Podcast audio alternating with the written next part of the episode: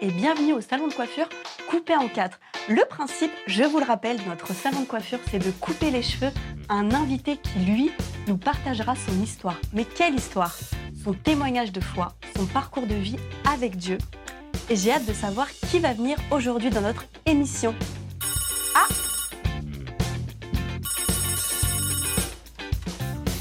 Coiffure coupée en quatre, bonjour? Oui, bien sûr alors, est-ce que vous avez réfléchi si vous voulez une coupe modèle ou une coupe surprise Une coupe modèle, très bien. C'est à quel nom Orlane Perron Verdier. Très bien. Eh bah, je vous attends euh, tout de suite, Orlane. À tout de suite.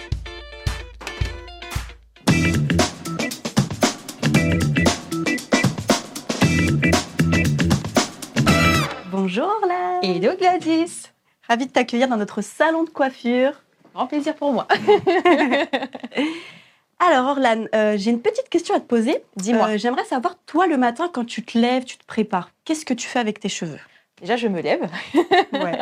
Alors, euh, ce que je fais dans ma routine capillaire, surtout le matin, bah voilà, alors déjà, je, je les coiffe bien, je les brosse énormément. T'enlèves tous les petits nœuds. euh, Tous les petits nœuds, et puis après, je me dis, voilà, les petits cheveux bon, qui partent comme ça. Alors ensuite, après, je leur mets une espèce voilà, de crème, en fait, pour euh, pouvoir bon, qu'ils puissent supporter la chaleur après, parce qu'après, Mm. j'aime bien les boucler, enfin, les boucler, en tout cas, faire des ondulations pour avoir Ouais. un peu de volume dans les cheveux. Ok, donc toi, Orlane, tu as choisi une coupe modèle. Tu sais ce que tu veux. Tu as une idée bien précise. Euh, donc, du coup, toi, tu voudrais enlever toutes les pointes un petit peu fourchues, abîmées, Exactement. et les dégrader un petit peu devant pour donner une petite coupe. Parce qu'il me semble que ça fait un peu longtemps que tu les as pas coupées. Ça fait longtemps, effectivement. Ok, donc ça, c'est euh, pour le côté coiffure. Mais Orlane, toi, euh, concernant ton témoignage, ton histoire, euh, pour, pour les petites présentations, je sais que tu es né en région parisienne.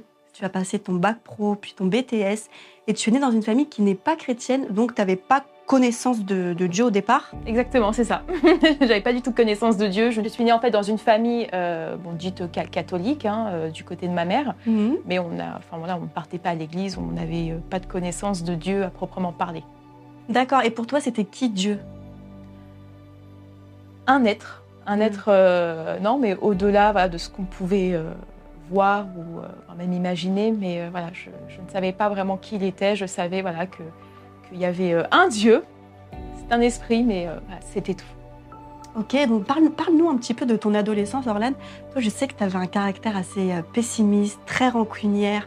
Tu étais insolente à l'école. tu avais Un peu, un peu. un petit peu. tu avais des problèmes au collège avec des camarades. Et, euh, et du coup, bah, tu as décidé de devenir méchante, arrivée au lycée, pour, euh, d'une manière ou d'une autre, te venger des gens en général? C'était un petit peu ça, oui, un petit peu ça. C'est-à-dire que au collège, euh, ça a été un petit peu euh, compliqué. Ça n'a pas été forcément les meilleures années de ma vie.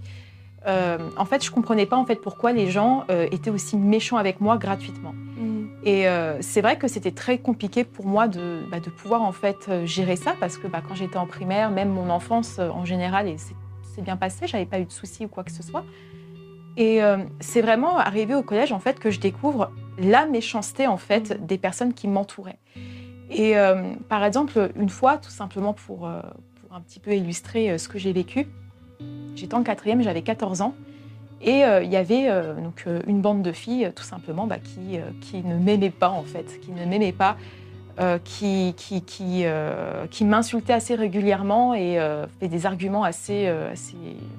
je sais même pas où elles Mm. sortaient leurs arguments en Comme fait, ça, contre c'était sans raison. C'était sans raison Mm. absolument en fait. Mm, Donc mm. peut-être c'était de la jalousie ou autre, je, je ne sais pas. Mais je sais en tout cas que j'ai vraiment eu du mal à, à pouvoir euh, gérer, gérer en fait autant de méchanceté. Et euh, c'est vrai qu'une fois, euh, donc alors euh, on avait fini l'école un peu, un peu plus tôt. Et euh, bah voilà, donc j'avais décidé de raccompagner une de mes amies donc euh, au bus, voilà, pour passer un petit peu de temps avec elle, pour pouvoir discuter avec elle. Oui. Et il y avait donc en fait euh, ces, ces deux filles. Elles se moquaient de moi donc euh, par rapport à mon physique, par rapport à ma personnalité, voilà que j'étais une personne, enfin inintéressante ou, ou autre en fait, vraiment des, des enfin vraiment des, des mots moi qui m'ont énormément fait mal en fait. Et et ensuite, ce qui s'est passé, c'est que alors j'espère que je vais bien raconter ça parce que alors déjà là quand on me demande son chemin en voiture, je ne sais même plus où est ma gauche et ma droite. Mais bon, c'est pas grave.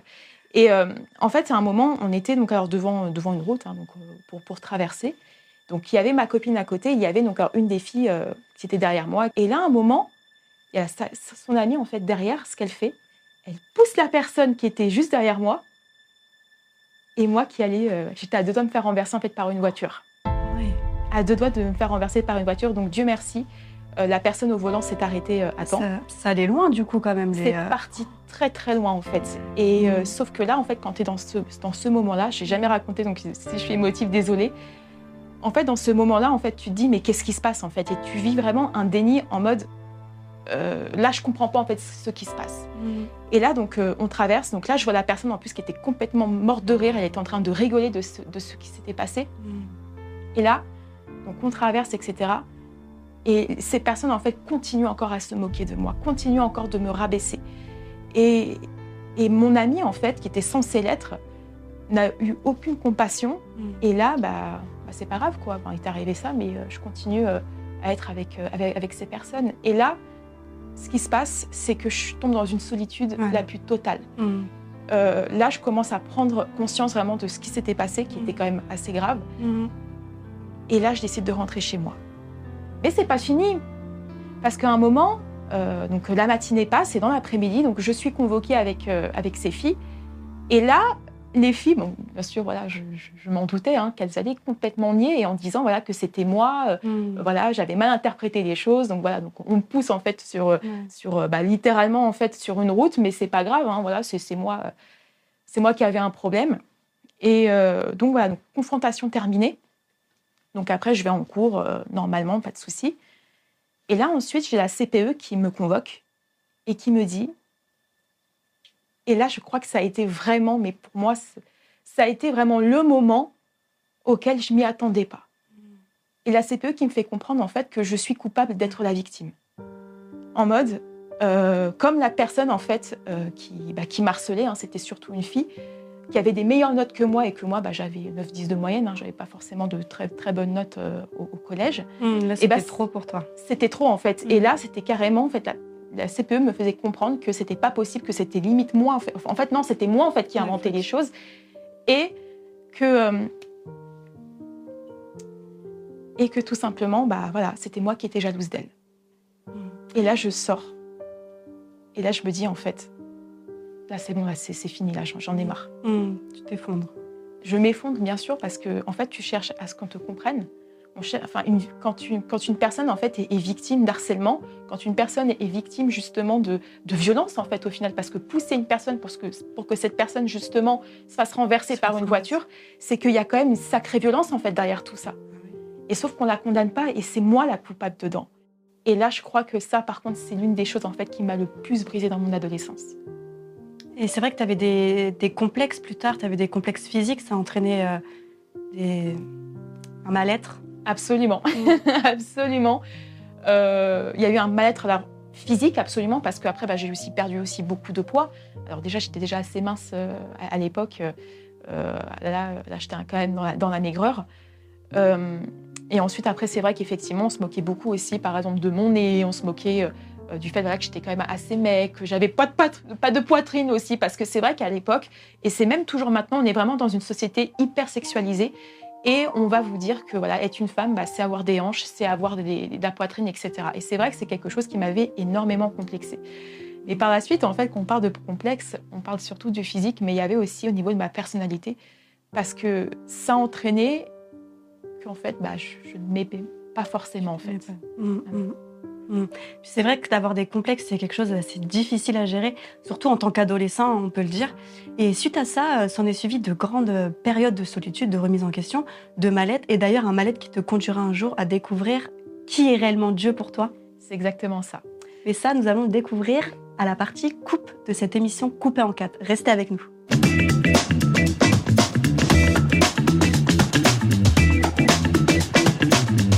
Notre émission Coupée en 4 continue avec notre invité Orlane Perron-Verdier. Nous en sommes à la coupe. Donc toi, Orlane, tu as vécu une adolescence assez difficile où tu as eu euh, plusieurs remises en question sur euh, ton existence à cause de tous les problèmes que tu as vécu à l'école, des insultes, des mhm. moqueries. Et euh, on peut dire que c'est à ce moment-là que Dieu s'est révélé à toi dans cette période assez compliquée? Alors oui, alors effectivement, donc après la période collège, il y a eu le lycée. Mm. Et euh, donc, je rentre en seconde. Et en seconde, je suis devenue tout ce que je détestais avant. Donc, comme on dit, un blessé blesse. Un blessé blesse. Et ce qui s'est passé, c'est qu'à mon tour, eh bien, bah, je, me suis moquée de, certaines filles de ma classe où on n'était que des filles. Hein. Voilà, c'était bac pro, accompagnement soit et service à la personne. Il n'y avait que ah deux garçons. Ah, oui, voilà. Euh, et, ce qui s'est passé, eh bien oui, effectivement, je, me suis moquée d'elle ouvertement devant tout le monde. Et bien sûr, voilà, pour faire rire euh, la classe, euh, voilà, il faut toujours adopter la petite intonation qui va faire qu'on est aussi intéressant. C'est ça, tu faisais ton intéressante. C'est un petit peu ça aussi. Et effectivement, j'ai été, j'ai été vraiment une peste avec les autres. Vraiment, il faut, non, non, il faut le dire. Après, j'ai aussi eu un caractère très, très endurci. Mon cœur s'était énormément endurci aussi.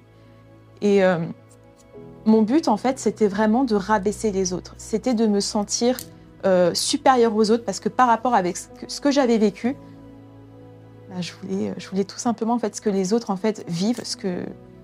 Tout le mal euh, qu'on a, pu te faire. C'est exactement ça, mm. exactement ça. Sauf que voilà, ça, a duré pendant un an. Et ensuite vient la première. Donc, euh, en première, donc j'avais 17 ans. Oui. Et là, ce qui se passe, donc là, je fais des rencontres, donc pas forcément à l'école, mais euh, aussi en, bas, de chez moi. Hein. Et euh, là, ce sont des rencontres. Donc au début, quand on se connaît pas, euh, tout, va bien. Tout est beau, tout est rose. C'est exactement ça. Et au fur et à mesure, eh bien, je revois ma période du collège. C'est-à-dire que les gens se moquaient de moi encore. Ah, ça. gratuitement, c'est ça. Mais sauf que là, c'était encore pire parce que là, on m'avait carrément fait une réputation, en fait. Et du coup, ce sentiment de solitude que, que tu avais au collège a refait surface? C'est exactement ça, en fait. En fait, j'étais en train de revivre l'enfer que j'avais vécu au, euh, au, collège. Et euh, donc, en fait, ce qui s'est passé, c'est que pendant cette période, euh, quand je, rentrais chez moi, donc après l'école, une, donc, une bande donc, donc, que je connaissais bien, qui me voit aussi de loin. Et là, ce qui se passe, ces personnes, en fait, m'insultent de l'autre côté de ma cour, de là où j'habitais. Et là, tu avais même des personnes qui ne me connaissaient pas, qui se disaient, bah tiens, bah, c'est qui cette fille Elle se fait insulter devant tout le monde, etc. Et là, ça a été un moment, mais tellement, mais tellement humiliant. Et là, je rentre chez moi et je fonds là. Ah oui, non, mais là, je pleure vraiment. Et ta mère te voit dans cet état? Non, ma mère ne voit non, ma mère ne voyait pas dans cet état, parce que tout simplement, j'étais très renfermée sur moi-même. Et euh, de nature, en fait, je ne suis pas forcément une personne qui parle réellement de mes problèmes. Ok. Donc ma mère non, ne, ne, le voyait pas, mais c'est vrai qu'il y avait un sacré changement en fait, dans mon comportement, dans ma façon de parler aussi, parce que j'avais aussi adopté un certain langage. Enfin, je disais plein de gros mots en fait. Et c'était une manière pour moi eh de, me protéger, une manière de, dire que, que, moi aussi, moi j'ai des armes en fait. Alors qu'en fait, que pas du, tout, ce sont des armes, des armes humaines. Et euh, quelques, quelques, quelques semaines plus tard, même je dirais, il y a un soir où là, c'était chaud en fait. Là, je, je me regardais dans un miroir et en fait, je ne m'aimais pas. Et là, je me dis, c'est soit je m'attache à quelque chose, notamment à Dieu, ce Dieu que je ne connaissais pas, ou soit en fait, bah, c'était le suicide en fait. C'était le suicide. C'était la mort ou la vie. C'était la mort ou la vie, exactement. Et là, ce qui se passe, c'est que je décide de prendre euh, une Bible qui avait été offerte euh, à ma mère, lorsque ma mère était malade, ma mère a eu un cancer euh, quand, j'étais euh, un peu plus jeune. Mm. Donc ta mère qui ne croyait pas du tout en Dieu. C'est exactement ça. Ma mère ne croyait pas. Mais du elle avait une Bible euh, chez, elle. On avait une Bible à la maison, effectivement. Ok. Et donc là, je décide de la prendre. Donc je ne sais pas par où commencer, je ne sais pas comment la lire. Je me dis, mais qu'est-ce que c'est que ça encore? Mais je me dis, c'est pas grave, je vais la lire.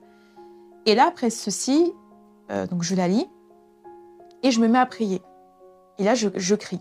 Je crie littéralement vers le Seigneur et je lui dis au secours, en fait, au final. Et euh, je, lui dis, Seigneur, fais en sorte que les masques tombent. Parce qu'il y avait tellement de masques, en fait. Euh, les gens, en fait, ce qu'ils faisaient, c'était que on cherche à te rabaisser, chose aussi que je faisais aussi, à te rabaisser pour pouvoir nous, nous élever, en fait. Montrer que c'est nous les boss, montrer que c'est nous qui avons l'autorité. Et euh, il y avait aussi, à la, même, à la même période, une personne aussi qui me jalousait, qui avait, qui avait pris aussi ma meilleure amie. Enfin, voilà, je me suis encore euh, retrouvée très très seule.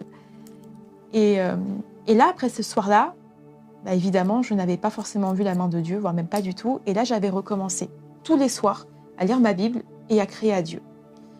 Et c'est au bout de peut-être deux mois, c'était au mois de novembre, c'était en février que je vois des petites choses se passer. J'ai prié sur ça. C'est bizarre. Je, Seigneur, euh, enfin, j'en ai parlé au Seigneur parce qu'en fait, je priais, mais Mm. je savais pas en fait s'il y avait quelqu'un en fait qui m'entendait, s'il y avait quelqu'un qui m'écoutait, tout simplement. Parce que à ce stade, euh, à cette période-là, personne autour de toi était chrétien. Tu connaissais Non, pas l'Église. pas du tout. Pas du tout. J'avais pas du tout d'amis chrétiens. Euh, J'avais des amis euh, principalement athées ou musulmans. Mais non, il y avait aucun chrétien autour de moi. Et là, ce qui se passe, c'est que je vois réellement la main de Dieu agir dans ma vie. J'avais énormément prié pour le fait, Seigneur, fais en sorte que vraiment que les gens en fait me regardent autrement. Et petit à petit, en fait, je voyais justement euh, cette manière de me regarder autrement. Euh, il y avait toujours euh, de petites insultes, mais c'était c'était vraiment minime par rapport à ce que j'avais vécu justement. Et là, je recommence, et là, je commence à me remettre un petit peu en question. Il y a encore eu du chemin jusqu'à aujourd'hui. hein. Et là, je me dis, Seigneur, tu es vraiment vivant. Tu es vraiment vivant. Mm. Oui, parce que tu as vraiment vu la main de Dieu agir dans ta vie C'est euh, d'une manière toute euh, particulière. Mm. c'est exactement ça. Mm. Et là, de là, j'ai jamais pu retirer cette Bible de, de- de mon chevet. Enfin, je la lisais et je prenais vraiment du temps avec le Seigneur. Mais encore une fois, donc j'avais pas d'amis chrétiens. Et, euh, et c'est vraiment quelques années plus tard, je rencontre un ami chrétien donc euh, à la fac. Oui. Et, euh, et, et justement, on, commence euh, justement donc à parler de Dieu. Donc moi, je lui parle de ma foi, je lui dis vraiment ce que Dieu a fait pour moi, etc. Et lui, c'est un ami donc évangélique, donc elle est à l'église protestante. Et à cette époque, eh bien, voilà, je, je- il m'avait invité à son baptême. C'était vraiment très touchant, surtout les témoignages. Il y avait des personnes qui ont vécu des, choses euh, pires, en tout cas, de ce que, que j'avais vécu. Et euh, là, je me dis, bon, bah écoute, c'est sympa, voilà. Et à un moment, euh, donc là, c'est vraiment le moment auquel Dieu m'appelle vraiment à faire, partie, enfin, à faire partie de son Église. Parce que, effectivement, un chrétien, c'est quelqu'un qui ne vit pas forcément sa, voix, sa foi pardon, tout seul. Voilà. Il y a ce moment auquel que Dieu t'attend dans, dans, dans le lieu secret, mais Dieu aussi t'attend aussi au milieu de, de sa communauté, de Mm. son Église. Tout à fait. Et là, ce qui se passe, c'est que, euh, alors c'était, euh, je crois, un an après, si je me trompe pas, donc j'avais rencontré un garçon, un garçon en plus bah, qui me plaisait bien, et qui, voilà, je, je parlais, je discutais. Donc j'avais des sentiments, mais je n'étais pas amoureuse, hein, voilà. Mais effectivement, en fait, cette rencontre a permis qu'à un moment donné, eh bien, je cherche euh, mon église, et je savais que c'était pas l'église catholique. ok. Voilà, je, je- je le savais. Parce que quand tu étais enfant, petite, tu avais déjà été dans les églises catholiques avec ta maman, du coup ou- Non, non, enfin, un peu quand, on parlait, quand on partait dans son pays d'origine, qui sont principalement euh, catholiques. Ok. Ou euh, à l'école parce que moi j'étais dans une école privée catholique.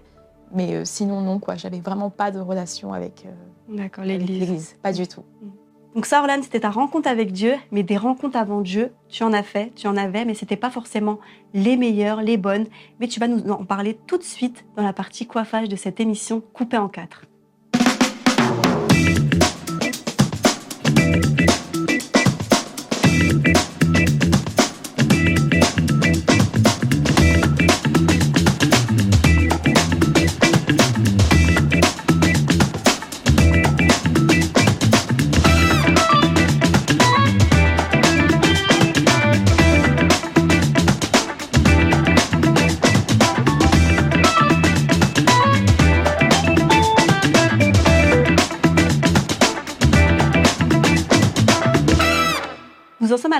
Coiffage avec toi, Orlane. On continue de tourner les pages de ton histoire.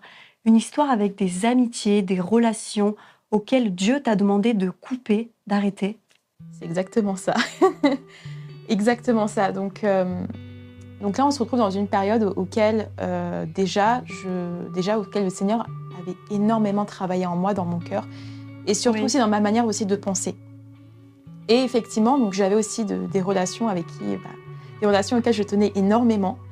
Et là, ce qui se passe, c'est que le Saint-Esprit, un moment, j'étais en train de prier le soir, et il me dit clairement, tu dois arrêter cette relation avec cette personne. Mm.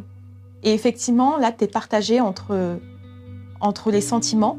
Ouais, oui. Là, ça fait quand même dix ans là, que tu construis quelque chose avec, avec une amie, avec sa famille. Et c'est pas évident, en fait, de se dire, Du jour au lendemain, tu dois. à, mais- à la minute même, en fait, c'est fini. Et là, j'étais partagée entre le sentiment et l'obéissance. Seigneur, soit je t'obéis, ou soit je continue cette amitié, sachant que je ne sais pas où est-ce que ça va m'emmener.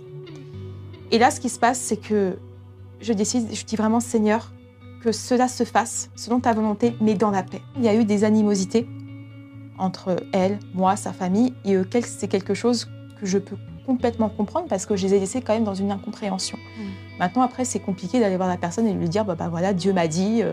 Donc, en, gros, c'est comme si, voilà, si le Seigneur m'avait pas dit, on serait encore amis. Hein. mais là, en fait, c'est sa faute, hein, parce que là, on n'est plus amis. Et euh, non, c'est compliqué. va se demander, mais c'est qui ce Dieu C'est exactement ça. Et puis, donc, ça s'est quand même fait dans la paix. Maintenant, après, je peux pas te dire voilà, qu'aujourd'hui, on se reparle ou quoi que ce soit. Même bonjour, c'est assez compliqué. Mais du coup, pourquoi Dieu t'a demandé d'arrêter cette relation avec cette personne-là? Avec même ces personnes-là, au final. Plusieurs personnes. Ouais, c'est ça. Euh, tout simplement que c'est des personnes en soi, elles ne sont pas méchantes.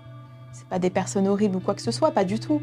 Mais il y a un moment auquel, que quand tu marches avec Christ, euh, il faut savoir aussi t'entourer.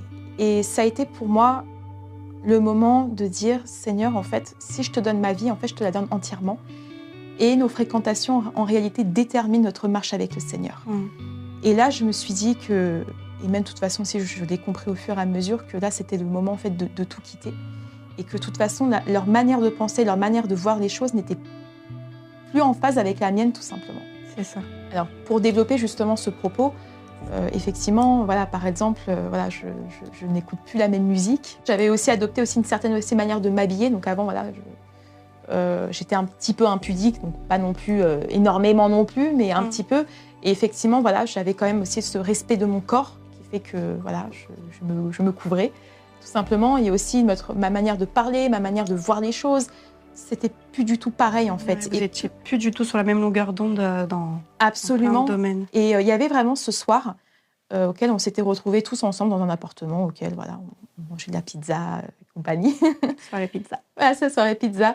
Et ce qui s'est passé, c'est qu'à un moment, elle se, elle se met à parler de moi, comme ça devant tout le monde. Donc devant toi. Voilà, oui, oui, aussi devant moi.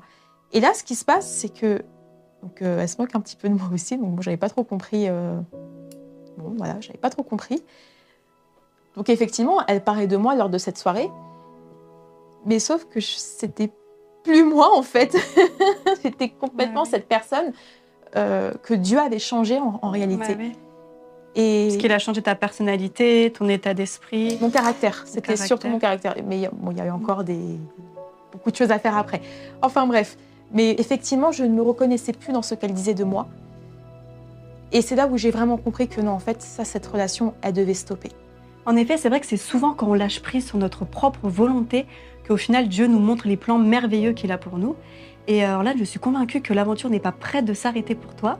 Et c'est ce que nous allons découvrir dans la partie finition de cette émission.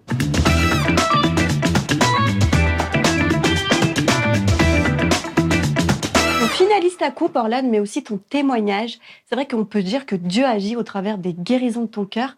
Et suite à ça, c'était peut-être pour rentrer dans ton appel, dans les projets qu'il a pour toi c'est très certainement ça. Effectivement, voilà, j'ai énormément appris et, c'est surtout vraiment la grâce infinie de notre Dieu.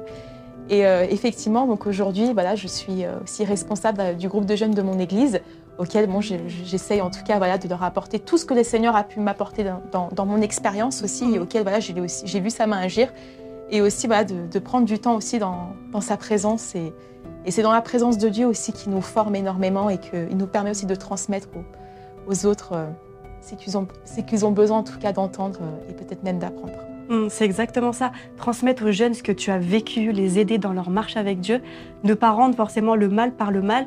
Au final, toutes ces épreuves que tu as vécues pour euh, permettre, enfin pour aider tes jeunes à toi, de ton église, tes ados, à ne pas reproduire euh, les mêmes erreurs de tout ce que tu as pu vivre. Eh bien, Orlan, on se retrouve dans la partie découverte pour euh, qu'on puisse voir ce que j'ai fait sur ta tête. à tout de suite.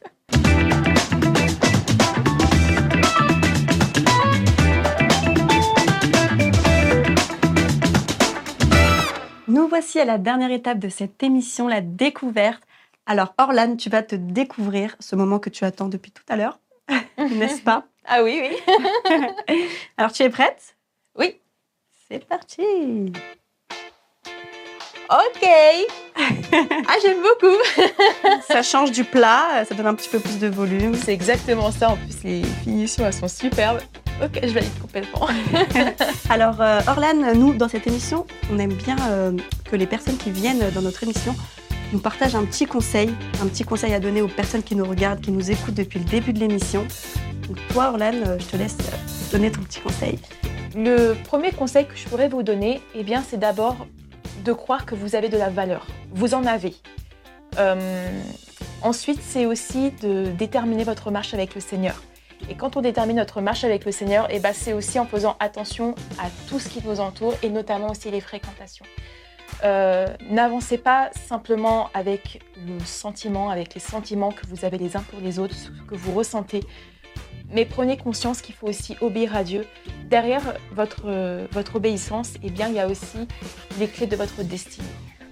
Donc voilà, c'est ce que je pourrais vous dire. Merci beaucoup, Orlan, pour ce précieux conseil.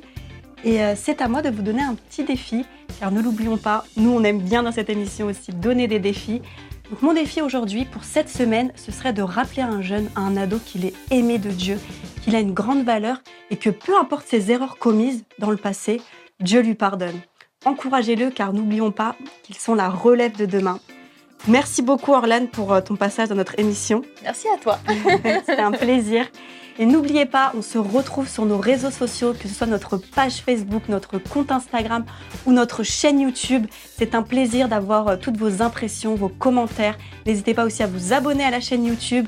Et quant à nous, on se retrouve pour une prochaine émission avec un ou une nouvelle invitée. À bientôt!